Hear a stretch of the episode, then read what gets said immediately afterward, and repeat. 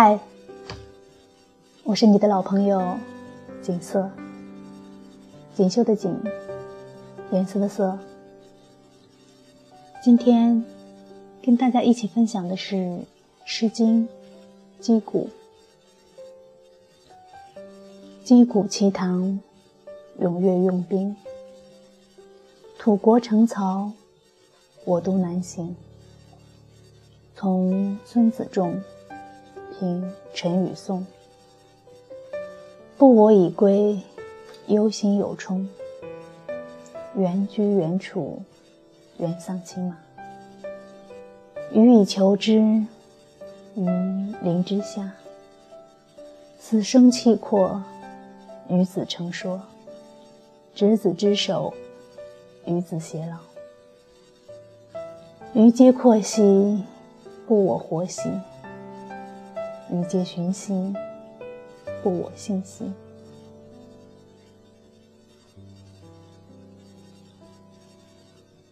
终于安静了，战马不再嘶鸣，号角不再高亢，没有星星，没有风。黑，冷，静。我恍惚觉得自己来到了地狱，可是地狱也没有这样的寂静。冲锋时摔倒的那一刻，我以为我会死。我的很多兄弟就是这样死去的，一脚摔下去，变成了一堆肉泥。埋进了黄沙黑土里，可是我没有死，我就趴在那沙土里，耳边有风声呼啸。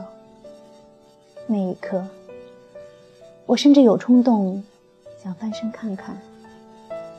于是，我真的翻身了。我看到了很多很多的腿，有人的，有马的。可能是因为离得太近，也可能是他们速度太快，那些腿都看不真切，恍恍惚惚，像一道道飞速闪过的影子。从人腿、马腿的缝隙里，我甚至看到了天空。虽然黄沙漫天，可是依然掩不住。天空的湛蓝，可真蓝，明丽通透的，就像你迎风轻摆的裙裾。是的，我在想你，在我以为我会死，却偏偏没有死的那一刻，我在想你，想你星月般弯弯的眼睛。想你樱桃般小巧的嘴。对了，还有你眉心的那一粒胭脂剂，如米粒般小小的、鲜红的一粒。正是这一粒胭脂剂，让你那张平凡且略带愁苦的脸变得生动明媚起来。周围渐渐安静了。我所在的军队败了，也许有活下来的，可是活着的早已不知道遁逃何处。死了的，就像我一样，静静地躺在沙土里。唯一的区别就是，他们再也看不见湛蓝的天空，看不见天边像雪一样暗红的云霞。按照惯例，得胜的一方会打扫战场，收获战利品，割下死人的头颅，受封，领赏。我没有被马踩死，等打扫战场的时候，也一定会死。可是对手竟然没有打扫战场，厮杀刚一结束，他们就像一阵旋风般。消失了。如果没有尚未落定的尘埃和遍地的尸体。我甚至都会怀疑，这场厮杀是不是真的存在。正因为他们的消失，我又躲过了一劫。我真该感谢上天，让我又可以继续想你。云霞满天的时候，你该在灶间忙碌了。袅袅的炊烟飘远，飘散。灶间有饭菜的香气飘出。今天吃什么呢？熬白菜，还是炖萝卜？对了。旁边一定温着一壶老酒。我记得你家爹爹最爱在晚饭时小酌一杯，自家酿的包谷烧，浑浊辛辣，却是对劳作了一天的农人最好的抚慰。